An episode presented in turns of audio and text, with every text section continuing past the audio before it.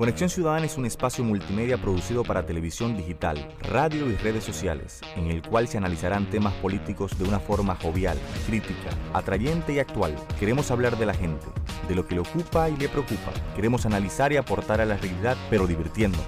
Hablemos de la política que le interesa a la gente, no la que los políticos quieren que hablemos. Hablemos de lo que pasa en RD, la región y el mundo, y fomentemos la participación de la gente en la construcción de sociedades más humanas y cercanas. Hablemos de los temas que conectan contigo. Son las 7. Ya comienza Conexión Ciudadana.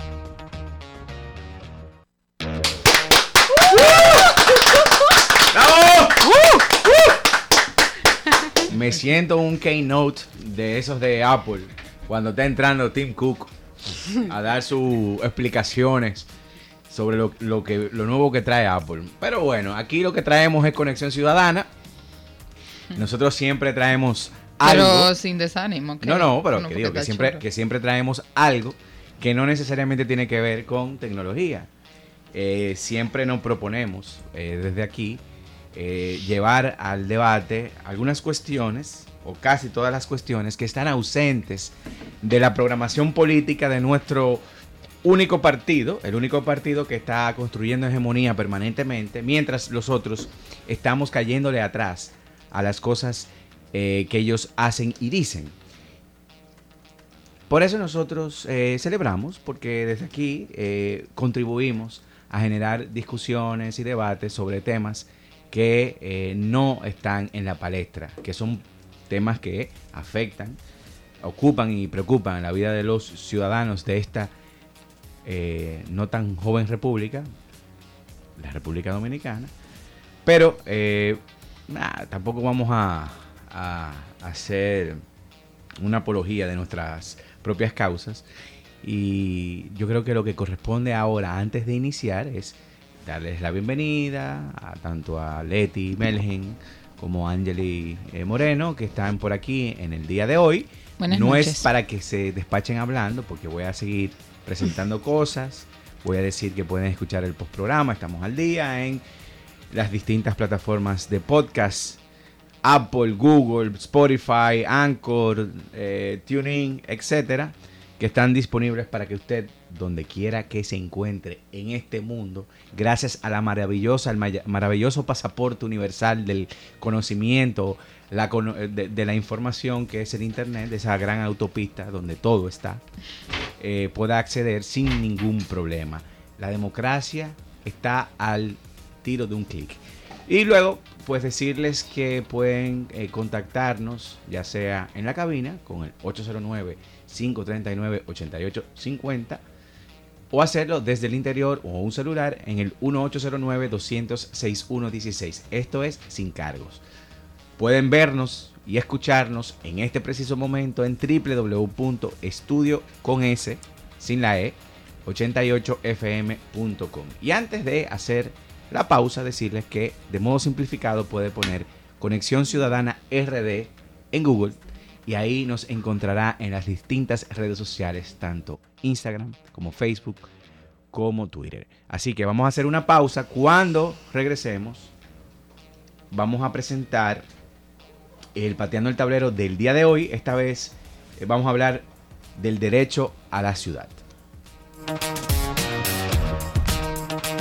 Sintoniza de lunes a viernes de 7 a 8 de la noche por estudio 88.5 FM Conexión Ciudadana.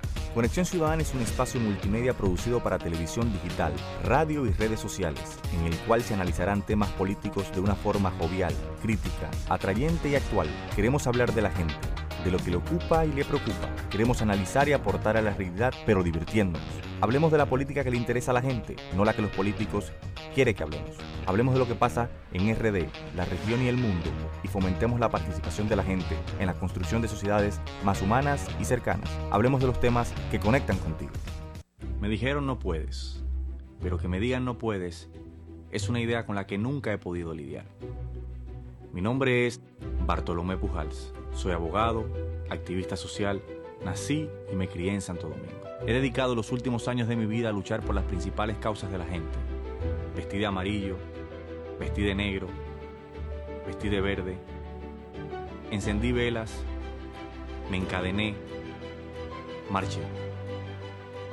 pero hoy he decidido hacer algo más de lo que hasta ahora he hecho. Llegó el momento de que uno de los nuestros nos represente. Es por eso que hoy decido aspirar a la alcaldía de la capital, convencido de que podremos transformar la ciudad y con ello comenzar a transformar el país. Llegó la hora de construir lo verdaderamente nuevo. Hoy te invito a que protagonicemos el presente para que disfrutemos el futuro. Que nadie nos diga que no es posible. Bueno, les decía que estamos en Conexión Ciudadana, son las 7 y 5 minutos, que vamos a hablar, sobre, bueno, no hablar, sino Bartolomé va a dar su versión en Pateando el Tablero, esta vez cuando la ciudad se vuelve un derecho, entonces por el derecho de la ciudad.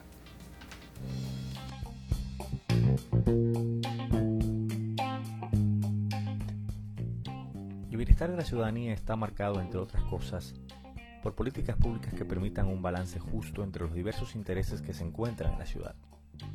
La vida en la ciudad se gobierna desde diferentes instancias, a nivel local y nacional.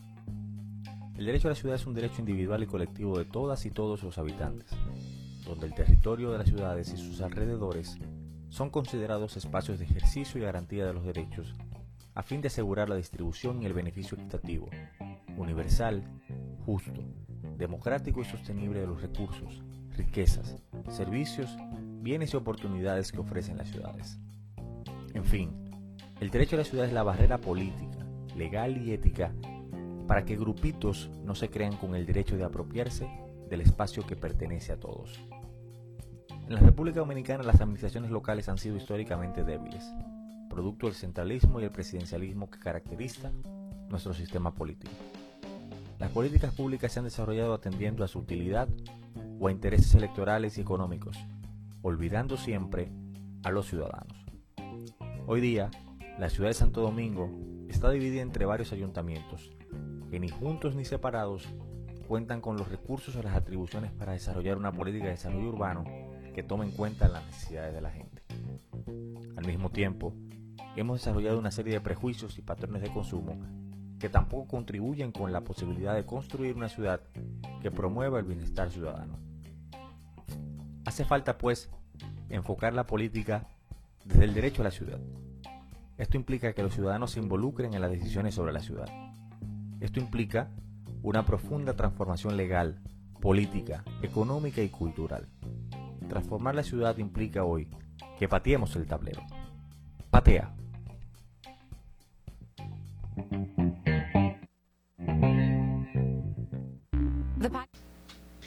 Bueno, el derecho a la ciudad. Es un tema que hemos traído a la mesa varias veces. Lo hemos discutido por aquí.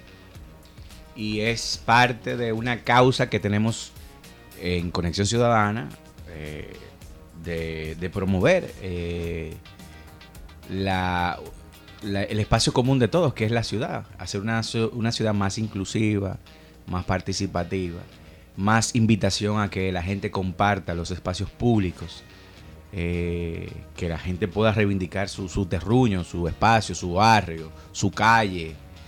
Eh, y eh, obviamente ese derecho a la ciudad tiene, tiene muchas vinculaciones que tienen que ver con la higiene, la seguridad, los espacios de ocio.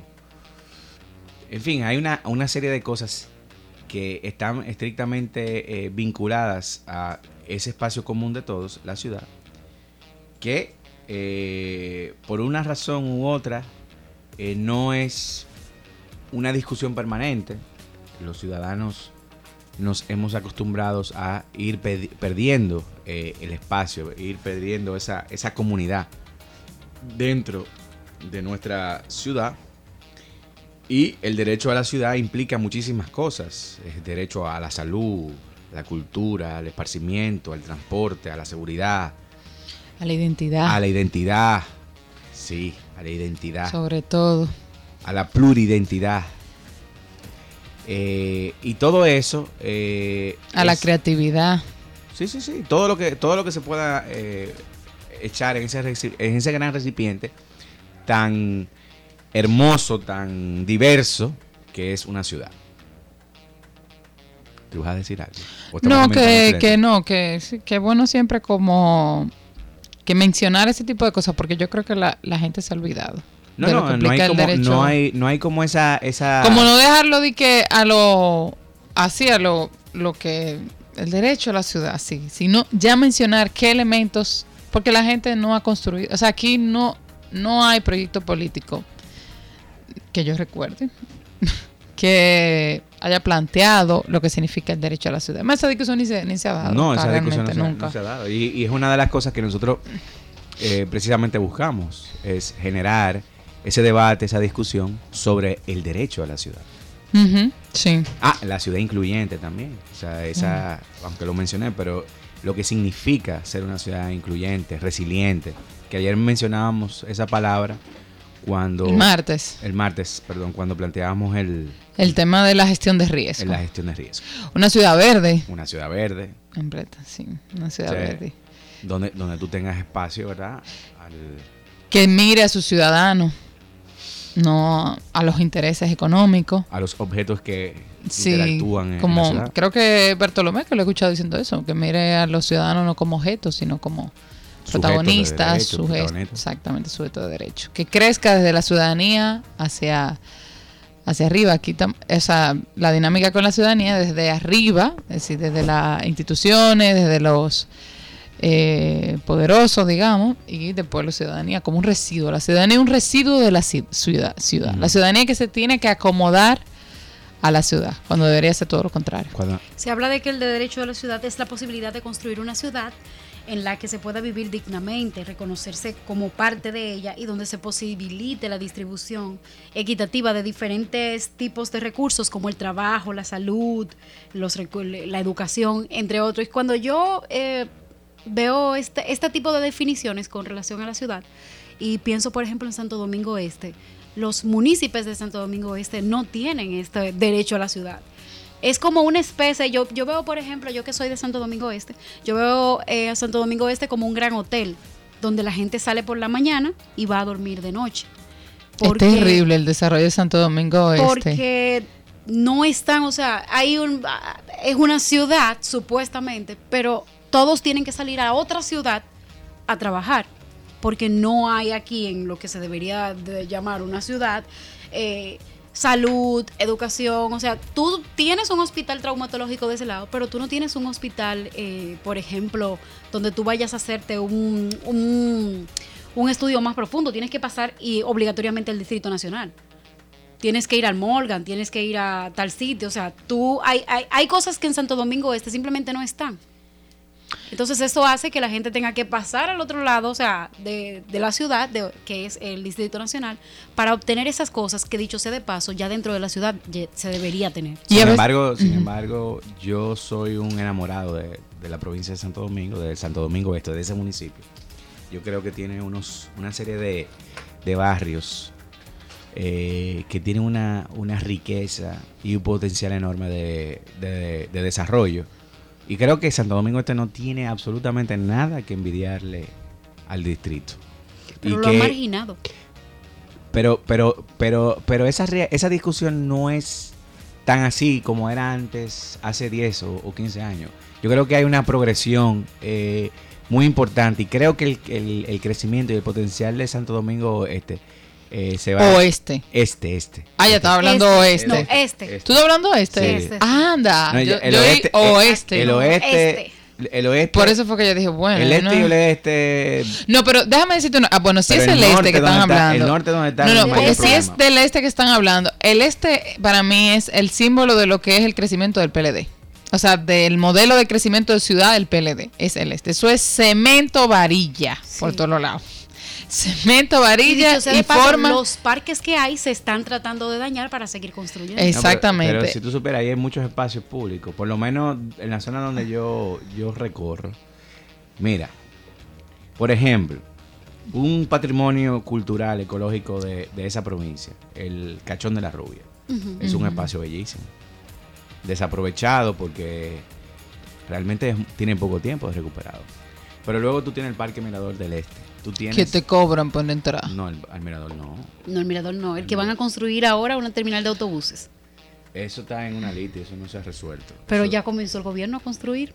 Ellos comenzaron, pero eso lo paró el, el tribunal. No, pero después volvieron de otra vez, de Hoy están picando, Sí, hoy sí, están sí. picando. Otra vez. Sí, otra sí, vez. estamos de nuevo en, Sí. en la misma lucha. Después de la decisión del tribunal, como que otra Se vez comenzó. se, sí. se- siguen. Bueno, pues hay que, tengo que, que chequear eso. Es el problema de no, no tener la cercanía, porque hay No, pero yo estoy en esa lucha también. Yo No, soy parte del comité de lucha del, de- del Parque del Pues, Este. pues bueno que entonces eh, empecemos a hacer algunos programas con relación Sobre el tema. sobre el tema No, porque sí. esa, esa discusión es importante, sobre todo el impacto medioambiental que provocará Sí. el desarrollo de ese proyecto en, De- el, en, el, en el Parque Mirador del Este. Entonces le decía, tiene un malecón bellísimo, Santo Domingo, Santo Domingo Este. Tiene un litoral precioso. Y luego tú tienes una serie de parques difuminados por eh, todo el municipio, que es una realidad, que muchos de ellos se encuentran en muy buenas condiciones. Por ejemplo, el Parque Juan Pablo eh, II, que es un, un parque que está en la Venezuela. Es un parque bastante grande y es un espacio La Venezuela. Mira, es el Sí. único parque, Javier, el único parque que está en condiciones de Santo Domingo Este. No, pero Porque más adelante si podemos, hay otro. si Eh, yo- podemos- óyeme, yo soy un conocedor de esa zona. Yo, o sea, yo soy lo minero de, de- por adopción. Yo te puedo hablar de lo mina, que lo he pero caminado de arriba abajo. Este tiene un, deterioro y de sus parques horrible ahora mismo. tiene un deterioro, pero ahí también, o sea, no es un espacio tan tétrico como el de otros lugares de eh, Santo Domingo, de otros, de otros municipios del- del Gran Santo Domingo. Yo no sé, yo tengo la impresión cuando yo ah, estoy por Santo Domingo Este que, que tengo que salir corriendo. Porque ah, eh, la cantidad de vehículos, Mm. El de problema de Santo camiones, Domingo- la- eh, o sea, como se ha planificado la circulación de la gente es incómodo. No, horrible. Lo que hay es una falta de. O sea, lo que hay es un grave problema de tránsito, de gestión de tránsito y de Y eso conducción. es clave. Cuando tú tienes un problema de eso, tú terrible. no te puedes para en mí, un la- parque una de las vías la más peligrosas para moverse en, en todo el país es la San Vicente de Paul. Para mí. O sea, la experiencia que yo he sentido ahí, el nivel de, de- de tensión y de estrés. Con Pero eso, las Américas es peor. Y, y hay, y hay muy No poco, no, muchos árboles, no. muy pocos árboles. Dime dónde. O sea, eso es blog, cemento, varilla. hay, hay, hay. Pero es un problema de. hay de- áreas, hay áreas- depende. No. Para mí hay muchas áreas bonitas de Santo Domingo. ¿eh? Pero, O sea, porque pasa- tiene pero que- está pasando algo. Según un estudio que se hizo, que hizo la, la, la UAS y que tuve la oportunidad de presenciar, en Santo Domingo Este hay una, po- una sobrepoblación y hay un, un promedio de siete personas por casa.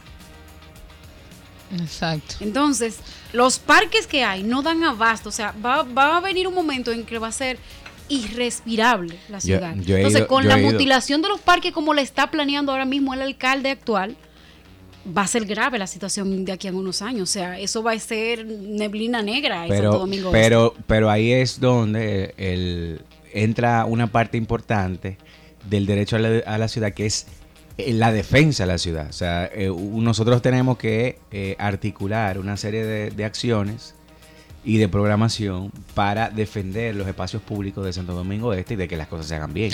Por eso te digo, si ese proceso está en, eh, ese proyecto está nuevamente en marcha, eh, nosotros tenemos que ponernos la pila y empezar a trabajar con No, eso. pues el otro jueves puedo traer el tema preparado. Perfectamente. El Exacto. próximo gente eh, traemos el, el, El, tema del Parque del Este. el Desde Parque que del Este comenzó el hasta donde estamos ahora mismo. No, lo del Parque del Este ha sido un proceso de mutilación en mutilación, porque cuando Sí. se hicieron los, se celebraron los, Juegos Panamericanos, eh, tuvieron la brillante idea de mutilar eh, el Parque del Este eh, para alojar una serie de instalaciones deportivas. Sí. Eh, Yo creo que es importante ver el caso del Parque del Este no como un elemento aislado, sino como lo que estaba diciendo Angeli, como que en general una visión de la ciudad que... de la ciudad y de, que to- de todo el país, porque Sí. justamente al lado del Parque del Este está la Cueva de los Tres Ojos. La Cueva de los Tres Ojos se caracteriza por tener un agua muy cristalina, azul, o sea, ustedes, ustedes entran ahí y eso es bellísimo.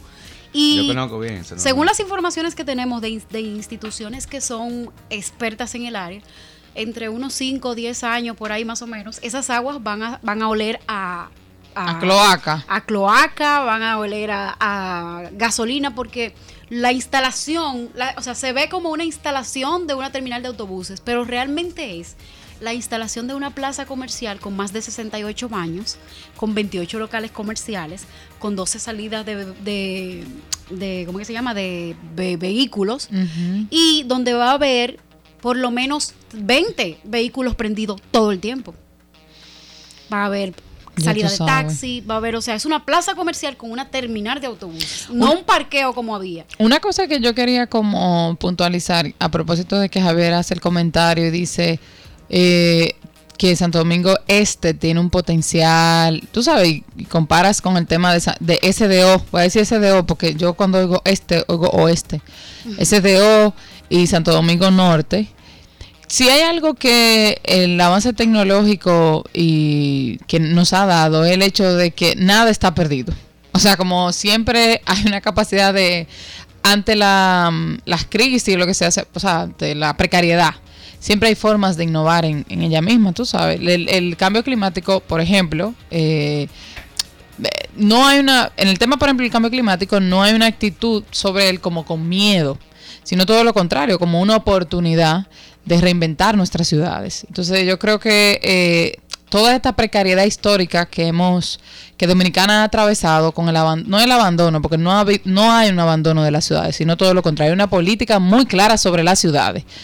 Eh, creo que nos da una oportunidad para reinventar nuestras eh, ciudades, así mismo como tú planteabas, en base a la, a la, a la precariedad que tenga cada, cada uno. Por ejemplo, en Santo Domingo Oeste, SDO, no me dejo de imaginar SDO eh, sin hablar de un punto, de un pulmón, porque está caracterizado por el tema de la contaminación, con todas las industrias que, que hay, de un pulmón, digamos, de, de impulsar un pulmón de la, de la ciudad de ese lado, eh, de impulsar, eh, métodos alternativos de, gestión del agua, de la basura, eh, de los asentamientos. Hay un problema de, de hacinamiento en, en SDO terrible, sobre todo en esos sectores como, eh, eh, ¿cómo se dice? Populares, o sea, lo- los que son Herrera.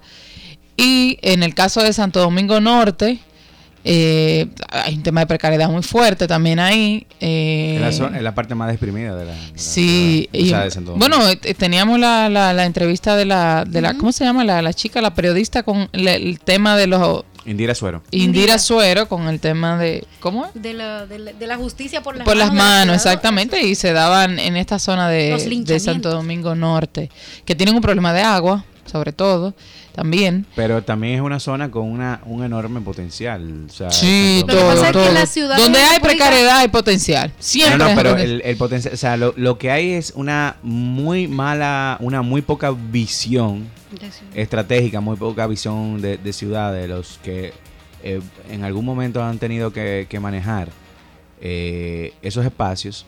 Yo creo que la que más dificultades tiene para mí en términos de, de, de planificación urbana, eh, de espacios verdes, etcétera, es Santo Domingo Oeste. Santo Para Domingo mí- Norte. SDO. ajá. Santo Domingo. Este. ¿Eh? ¿Este o Este. SDO? No, no, Santo Domingo Oeste. SDO, dice él. Para Él dice mí- Santo Domingo Este. Para mí Santo Domingo Este tiene eh, una, un gran problema de hacinamiento, no al nivel de los márgenes del río, pero tiene situaciones eh, muy particulares, eh, muy Sí. parecido a eh, zonas como los Alcarrizos, que también tiene una, que tiene una, una, una gran cantidad de personas viviendo en un espacio eh, muy limitado. Sí. Entonces, pero eso tú sabes que generando todo condiciones eso, de mucha, mucha indignidad. Sí, pero tú sabes que todo eso eh, se resuelve con el tema de servicio básico. Mira, yo estuve en diciembre en Colombia y em, me monté en el, Teleférico. en el teleférico.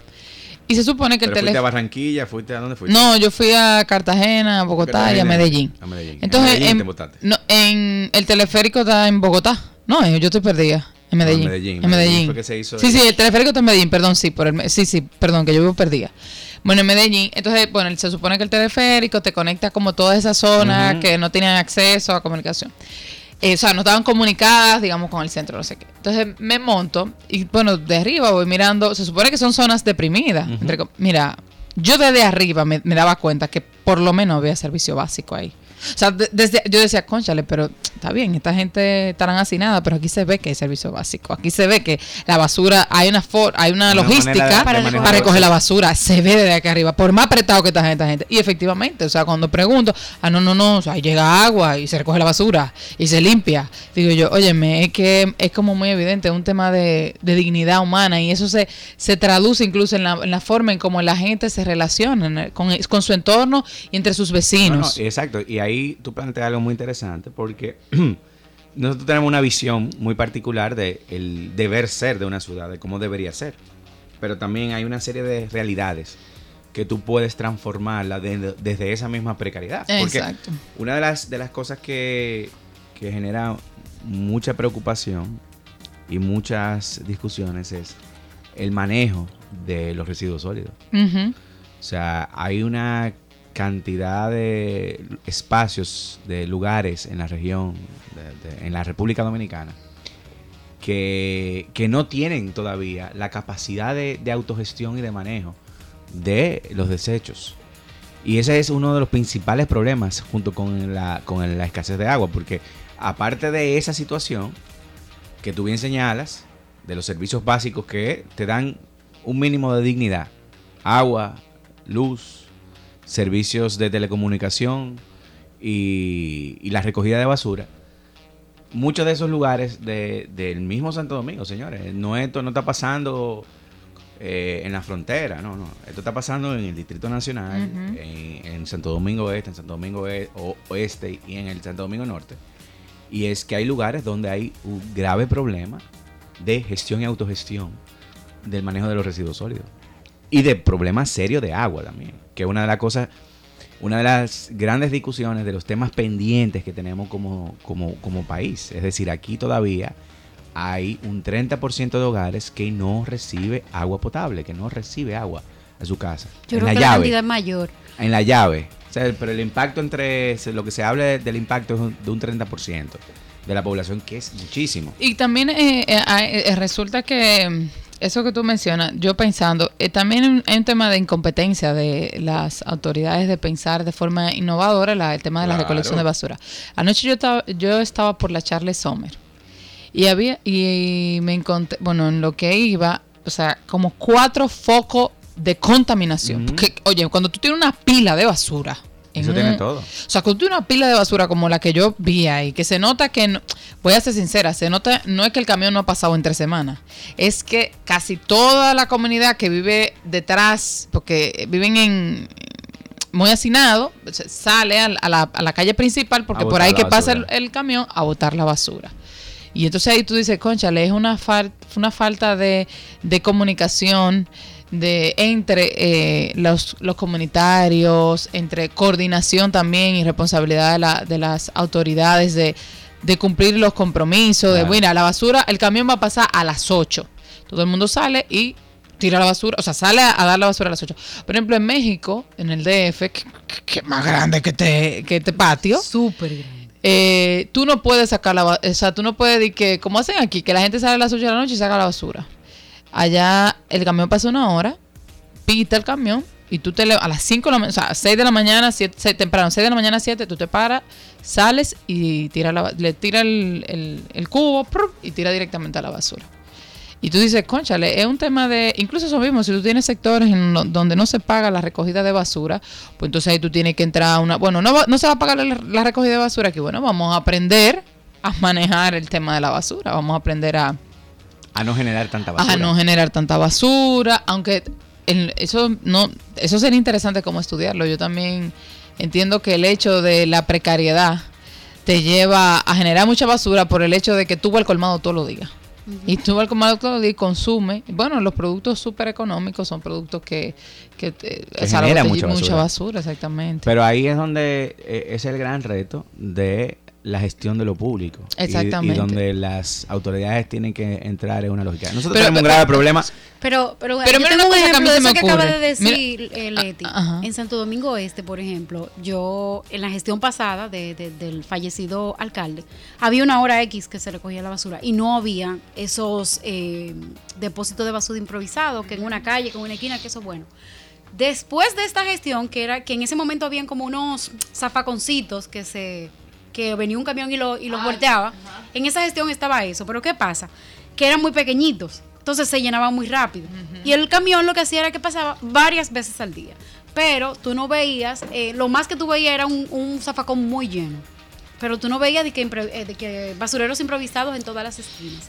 Ahora, la gestión del alcalde nuevo de Santo Domingo Este, tú ves una, un, un cúmulo de basura hasta en las calles principales, como la Avenida Venezuela, como la Avenida Las Américas, como la, la Avenida eh, Faro porque Colón, están todo. recogiendo ¿Por en los qué? barrios. ¿Qué es lo que está pasando? Que no está pasando el camión. Claro, eso es lo que pasa. Entonces, ¿qué ves- pasa? Cuando la gente se cansa ya de tener una funda de basura en su casa que ya se está descomponiendo, ¿qué hace?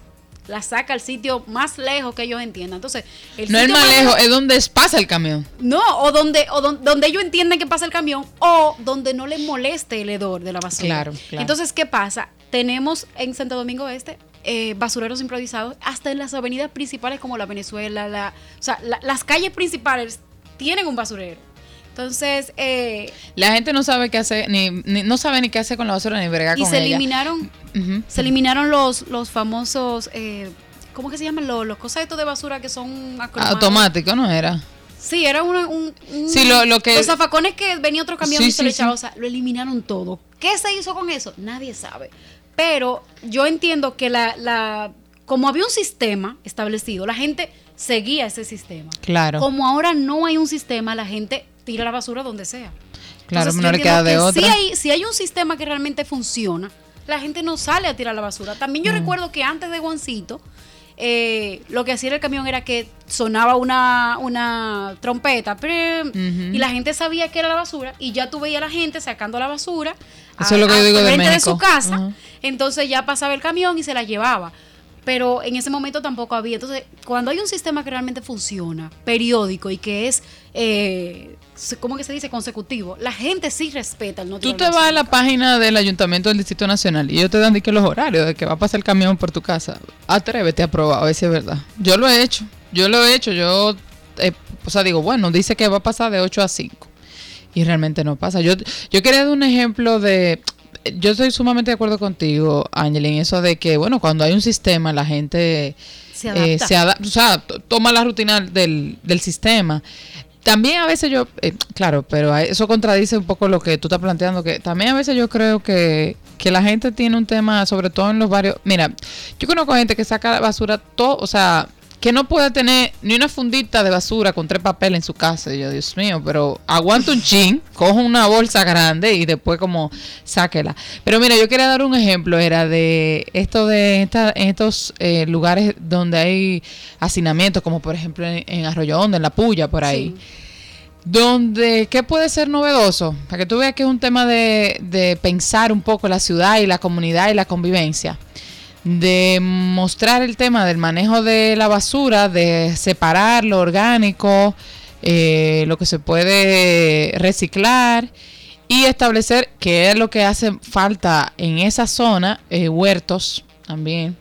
Y con los huertos tú, tú produces eh, como or- eh, abono orgánico, ¿cierto? Sí. Y eso como que no, no se lo piensa, o sea, pensar de qué forma puede una problemática servir de impulso virtuoso a unas deficiencias o precariedades que hay en la misma comunidad.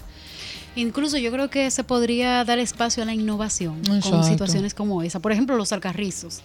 Los alcarrizos que es un sitio donde la gente está ubicada, o sea, uno sobre el otro. Yo creo que en Santo Domingo Este el promedio de casas son siete personas por casa, pero yo no sé cómo será en, en los alcarrizos.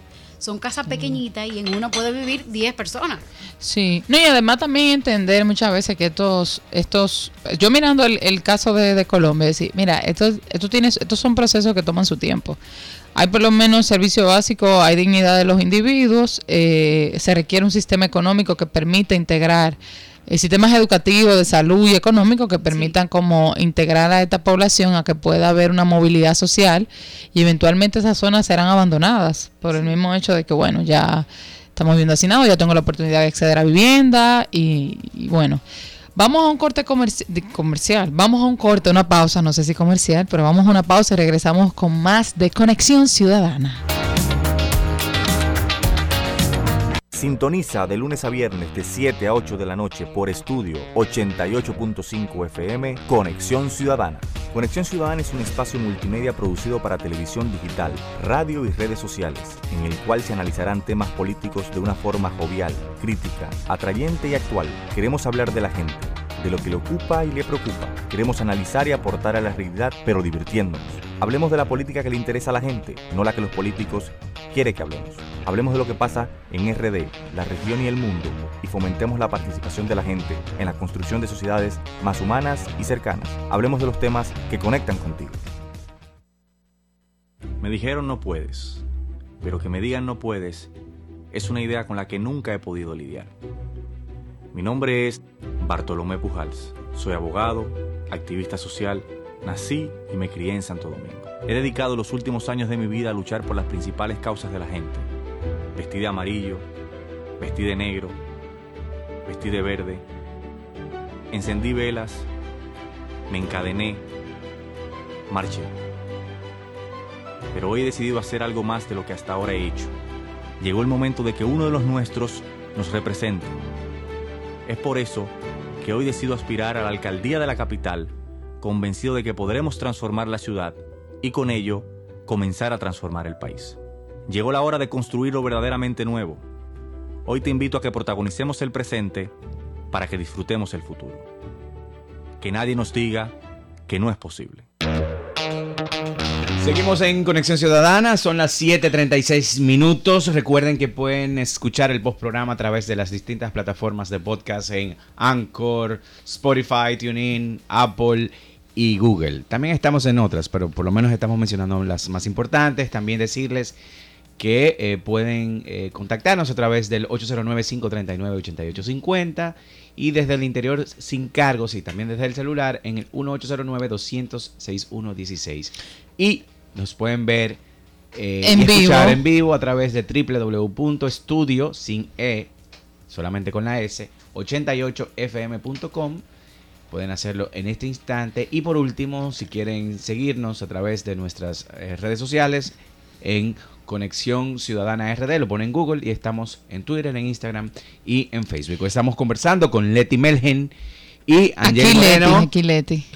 para eh, que me, me decían ahorita que tenemos que decir los nombres. También habla Javier Freites. Hola, saludos. Eh, y bueno, en este momento vamos a entrar en, en los eh, millennials en política. Vamos a ver- conversar con Angeli. Comenzamos un como un poco informal esto. Te- Incluso teníamos un programa pautado, un, un tema pautado distinto al que comenzamos, pero Nos eh, el, derecho a la ciudad como que nos, nos motivó y nos direccionó hacia conversar un poco sobre, sobre ciudad. Angeli. Sí, eh, hoy en Millennials en Política tenemos un tema muy interesante sobre qué está pasando ahora mismo, la cuál es la realidad política de, de los jóvenes que quieren incursionar en la política dominicana y cuál es la traba que tienen estos jóvenes para poder incursionar en la política. La verdad es que en nuestro país, en la actualidad, los jóvenes no se ven representados dentro de los, dentro de, de los espacios y de las políticas públicas y de toma de decisiones. Los jóvenes políticos son minoría y en algunos casos nulos en prácticamente cada espacio político de nuestra República Dominicana. Para poner un ejemplo de lo que estoy diciendo, eh, está la situación que se refleja en nuestra Cámara de Diputados, que si nosotros tomamos cada uno de los diputados que hay y buscamos la media de edad entre los diputados que tenemos en la República Dominicana, es muy probable que quedemos cerca o por encima de los 50 años de edad, entre la, entre la, la edad de los diputados que tenemos en el Congreso. ¿Qué pasa? Los partidos políticos dominicanos han demostrado ser una estructura que ni ven ni escuchan a la juventud, a los millennials. Y en el desprecio hacia esa juventud que tiene ganas de aportar en la política, puede que se sitúe la disfuncionalidad política y los problemas de gobernabilidad que ahora mismo existen en el país, así como también la crisis a la que se abocan los partidos tradicionales por resistirse al cambio que generación tras generación se ha dado en las sociedades. Los jóvenes solemos estar presentes solo en los discursos, tristemente, que dan los políticos en cada etapa eh, donde quieren buscar la elección popular, pero hinque- eh, con más eh, hincapié en temas que tienen que ver eh, con desempleo, con falta de oportunidades y de nichos de votantes y sobre nuestras necesidades. O sea, solamente se mencionan los jóvenes en los discursos políticos cuando se trata de desempleo, falta de oportunidades, nicho de votantes, objetivos para un político, o cuando se habla de una necesidad que hay que saciar en la sociedad. Pero cuando se llega al poder, realmente este tipo de cosas no se toman las decisiones porque no hay jóvenes representados en los espacios de, decisión donde está el poder. Entonces, ¿qué pasa? Todo esto eh, ocurre sin que el accionar de los viejos políticos incluyan a los jóvenes dentro de la nueva política o de la política y la administración pública para lograr el verdadero cambio que se necesita en la República Dominicana. Es decir, si no hay jóvenes representados en los espacios de poder, muy pocas veces se va, o ninguna, como, como ha pasado en la República Dominicana, se van a implementar políticas dedicadas a, la juventud y a mejorar su situación en, en la República Dominicana. Ante esto yo me pregunto, ¿Por qué los viejos políticos no toleran que los millennials y los jóvenes que tenemos, tomemos los espacios de decisión y de poder en la República Dominicana? Que participemos en la toma de decisiones y empecemos una vida en ese espacio que tanto nos han negado durante años. ¿Será por miedo que los viejos políticos no quieren que, los millennials y los jóvenes estemos en política? ¿No estarán ellos suficientemente capacitados para enfrentar a un, grupo de jóvenes que lo que viene es con deseo? más que cualquier otra cosa? ¿O acaso no les sobra experiencia para poder enfrentarnos? ¿Cuál es el miedo que tienen realmente los políticos tradicionales de no dejar entrar a los jóvenes en, la, en los espacios de toma de decisiones? Es probable que la, que la razón, a mi entender, sea el temor a ser desplazado por unas nuevas generaciones que, dicho sea de paso, vienen más informadas que ellos, vienen más educados que ellos y tienen más agallas que lo que quizás pudieron haber tenido ellos en un momento X, porque no solamente están luchando por estar en el espacio, sino por poder llegar a un espacio que siempre se le ha negado. Sin embargo, la, gallardía de un grupo de jóvenes que realmente se están lanzando ahora mismo en la política en la República Dominicana me hace pensar que la situación para el 2020 va a ser distinta. Que no se, que desde un punto de vista en nuestro país hay un grupo de jóvenes que han decidido hacer política sin, sin importar el panorama que se, que se está visualizando ahora mismo para el, para el 2020. Y de hecho, en este espacio tenemos en Conexión Ciudadana a Bartolomé, que aspira a la alcaldía del Distrito Nacional. No, y todos nosotros acá, ¿eh? que no estamos aspirando, pero que estamos en política full, apoyando algunas aspiraciones. Pero ¿qué pasa con Bartolomé? Bartolomé está aspirando a la alcaldía del Distrito Nacional y ya de por sí su decisión ha sido valiente porque el hecho de una persona no desconocida, o sea, desconocida y que se tire a la política y siendo millennials, que es una clase de las más oprimidas junto con las mujeres en el país, es un gran reto de por sí para un joven.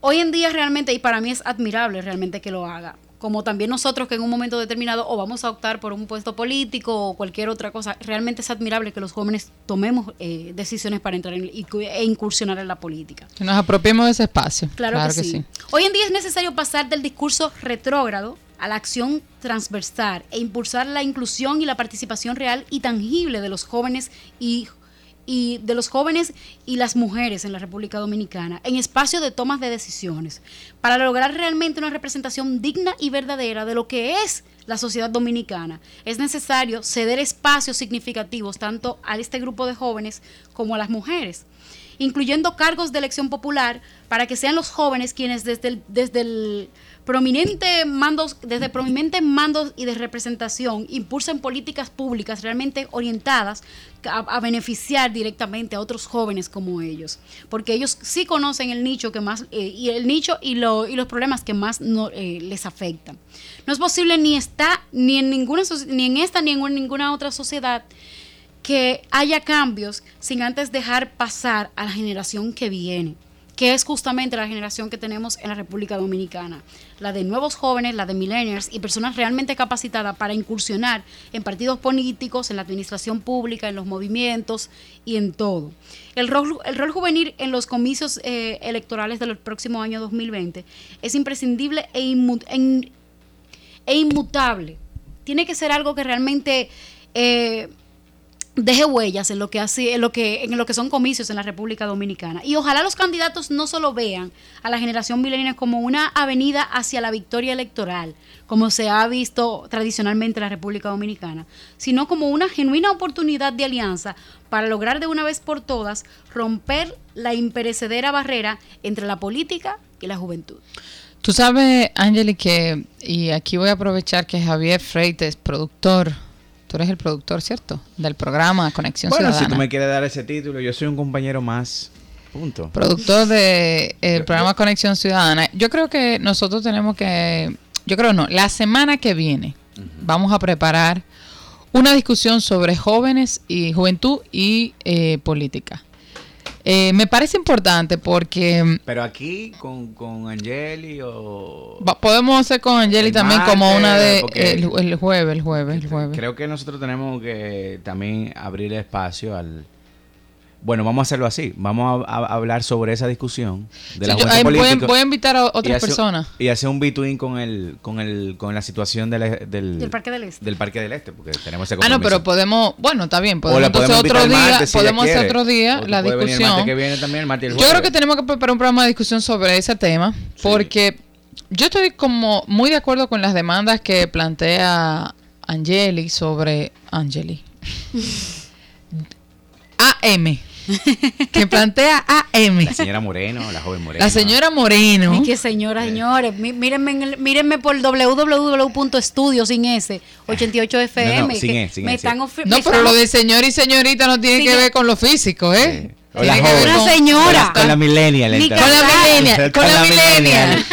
Con la millennial, entonces, yo estoy muy de acuerdo con las demandas de la millennial, eh, Moreno acá, pero tú sabes que eh, en la República, bueno, lo digo también porque me han invitado a participar de un espacio de discusión sobre juventud al que no voy a poder asistir lamentablemente, y yo creo que, y a propósito de, yo creo que ah, es importante abrir esta discusión a propósito de que, de que hay muchos jóvenes hablando de la cuota de juventud eh, para dar, o sea, lo que se ha tratado de hacer para resolver el, el tema de la participación de los jóvenes en política ha sido establecer, o sea, las propuestas son estableciendo cuotas Sí. y lo que yo a veces pienso, o lo, mi postura es que ese tipo de, de políticas lo que terminan en un tipo de eh, paternalismo. Eh, porque si, si es verdad que el tema de la discriminación positiva, en este caso que es el tema de establecimiento de cuotas, eh, ha servido, por ejemplo, en el caso de las mujeres para eh, garantizar o eh, una cuota o una participación de esta, o, o- sí, exactamente, garantizar la participación de esta en el espacio político, yo siempre pienso y digo como, bueno, pero se es joven en un momento de tu vida, pero se es mujer toda la vida. Claro. Entonces, eh, ¿qué es? Primero discutir qué es la juventud. ¿A qué es que nos estamos refiriendo como juventud? Si es como un cuerpo de edad o sobre unas ideas eh, específicas. Es decir, yo no creo que... eh, sí es cierto que la democracia se trata de la representación de todos los actores de una sociedad o la mayor representación de todos los actores de una sociedad, pero no en términos de, de cualidades de, eh, de, de- Etarias. de ni en términos de, sex- de Raza, cualidades sexual, no. sino en términos de unas ideas o de unas identidades que están quedando excluidas de la política por la falta Que de yo, que participación. yo creo que es el, el- el verdadero debate que deberíamos... Exactamente. Entonces se- es muy es bueno eh, este debate que yo creo que tenemos que hacer para desmontar la idea de la juventud porque sí. Y, No, y- y y no entender que muchas veces de que, bueno, espérate, está bien. Eh, que es lo que yo estoy viendo que se está pasando en República Dominicana, está bien. Los actores antiguos, o sea, los actores viejos, en no quiero decir viejos, pero ya con más, más- adultos, no sé cómo decir la palabra. Whatever. Estos señores mayores, los señores, los señoros de la política dominicana, eh, tienen una resistencia o digamos menosprecian eh, las opiniones de, lo- de los jóvenes, Este, tienen un divorcio con, con la juventud. Pero yo no creo que la discusión que se esté dando ahora mismo, no estoy hablando del caso de Angeli, sino en términos de lo que, lo que el panorama político de estos actores jóvenes, es disputar solo un espacio porque sí. O sea, ¿qué es lo que tú te estás disputando como joven? O sea, parece que como está lleno de viejos, pongamos muchachos también. Sí. ¿Cuáles son las demandas de estos jóvenes? O sea, que la Las puede causas, dar... las la-. Por eso mencionaba- tú- Por eso te digo, tú tienes tu, tu- tu causas definidas, yo tengo las mías. O sea, nosotros no estamos en esto de que, ah, porque la juventud... porque- Necesita estar, porque No, sí. no, nosotros tenemos O sea, una- un- unas un- ideas, hecho- unos valores y unos principios que defendemos y vamos a defender en el gobierno, en la oposición, eh, en la que dicho sea de paso, la puede defender cualquier actor político. Óyeme, Claro. un ejemplo de eh, Estados Unidos, Bernie Sanders, es un, un viejo, señor, un señor muy, a- muy adulto. Y representa las ideas jóvenes. y el mayor público Jeremy Corbyn Exacto. también. Y representa Pero las también ideas jóvenes. tengo también una- un, un ejemplo de eso que, me- que mencionó ahora mismo Leti. Las mujeres han sido excluidas desde, de, o sea, de la sociedad, de- desde, desde, el, desde, la- desde el inicio de la sociedad en sí. Y ha sido por la decisión de los hombres que se ha incluido más a la mujer en la participación de, de la vida en sí. O sea, en un momento no, X, no ha sido la decisión de los o hombres. sea, no en ese sentido, no quiero que me malinterpreten. Realmente ha sido pero yo entiendo, de lo que tú mujer. quieres, ajá, yo entiendo lo que tú pero, quieres decir. pero Han en sido un hombres momento X hubo un 100% de los jóvenes en todos los, los, los, los sitios de toma de decisión y poder.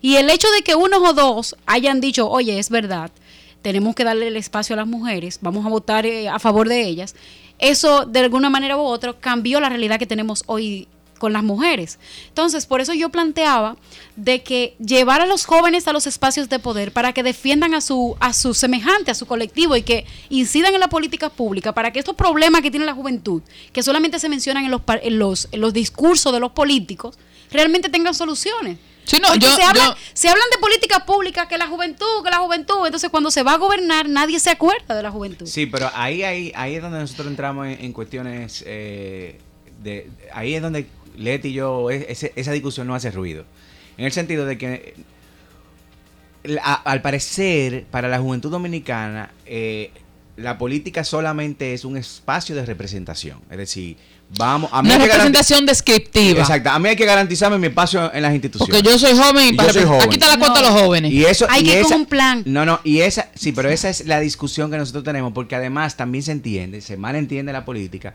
como que la política, el único terreno de la política es el terreno institucional. Exacto. Y, y los jóvenes, cuando a mí, o sea, cuando nosotros nos niegan la participación en la parte formal, ¿qué hacemos?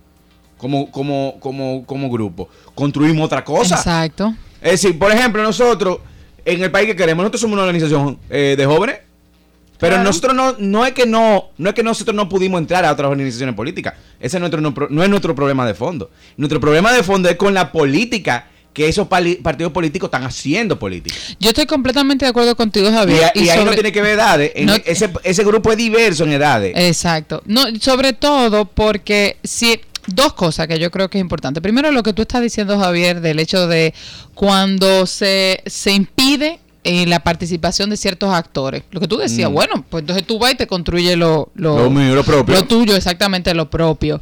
Y lo segundo es el tema Que de ahora se que tiene esa el- oportunidad. la discusión de los espacios de poder. O sea, el tema de ocupar un espacio de poder. eh, unas, el poder, le dieron lo que hablábamos con Jaime. El poder es un ejercicio relacional. No se trata de una silla que tú te sientes y ya por eso tú estás representando a alguien o tú estás representando, o sea, que tú estás representando poder. No, tú puedes estar en los espacios de poder y no tener influencia ni con la mamá tuya. O sea, no, no incidir en nada y no cambiar nada. Tú puedes ser una potalita, eh, como se dice aquí, una postalita, diría adecuadamente Ujú.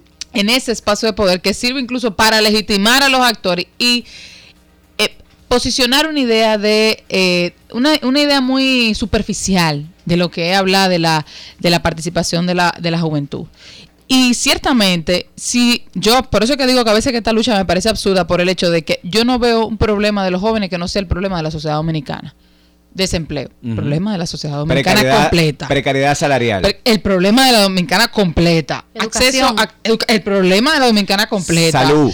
Problema de la dominicana Educación. completa. Ya lo decía Angeli, Sí. ya. El, el tema de acceso a un crédito para, por ejemplo, Acceso tú puedes crédito, independizarte de tu casa. El problema es de la, o sea, ellos, la juventud dominicana está Transporte, viviendo o sea, hay de todo. la- exactamente, Hay de el todo. transporte, el ocio. El ocio, de todo, de todo, de todo. Es lo que vive la, la- la sociedad dominicana por completo. Y los espacios de, de- de poder o el poder en sí eh, solamente se es, es- eh, tiene mucho que ver, eh, es está a un nivel cognitivo. Ujú. O sea, ne- el poder está en un nivel cognitivo, ni siquiera es, claro, se materializa eh, concretamente, pero es un nivel cognitivo. Y entonces tú, tú obviamente requiere de conocimiento, de información, de preparación. O sea, que los jóvenes dominicanos que impulsan por el tema de la cuota están planteando con los temas del siglo XXI, cambio climático, tecnología. Los que le tenemos. Entonces, eso, eso es lo que yo digo, como, bueno, pero espérate, no hay una agenda No, no más allá. Por eso es que no tienes el espacio, porque Claro. tú te estás disputando al mismo viejo. Tú lo que quieres, exactamente. la- nada, tú estás- o sea, tu discurso es un discurso vacío, hueco, o sea, y ahí es donde entramos en contradicción y no tiene que ver con juventud, porque aquí lo que hay es una, una restricción para todos los dominicanos, o sea, Claro. aquí hay una élite. Sí, que- porque los hijos de los Sí, pero políticos son a- los jóvenes pero allá. pero ahí se da una situación también con el, con el tema de las Un- mujeres y la cuota.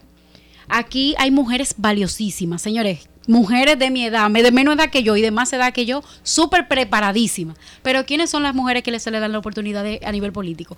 A la hija de, a la, que esposa tiene- de, No que sea la, la que la tiene menos esposa de- barrera. La que tiene menos barrera. Claro. Pero, es- pero yo Oye, creo a que la también. esposa de y, y tienen un macuteo ahí que después que llegue esta mujer que ellos mismos asignan, entonces toman y ponen a un hombre donde va. No soporto a Isaac Maduro en el día de hoy porque me tiene con seña dos manos ahí. Mira, ese- y antes de que me corte, decirle, el martes o el jueves vamos a tratar este tema para desmenuzarlo y brindar una discusión de que la política no es un tema de juventud, es de políticas con ese. Adiós.